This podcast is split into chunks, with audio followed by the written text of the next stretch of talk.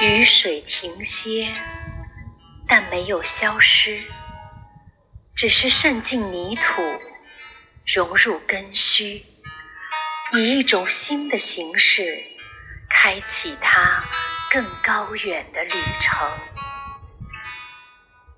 南飞的燕子也没有真的飞走，只是去了一个更温暖的地方。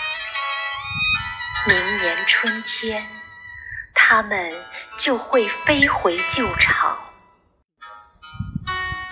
还有那些眨着眼睛的星星，无论黑夜或白天，无论你看见或看不见。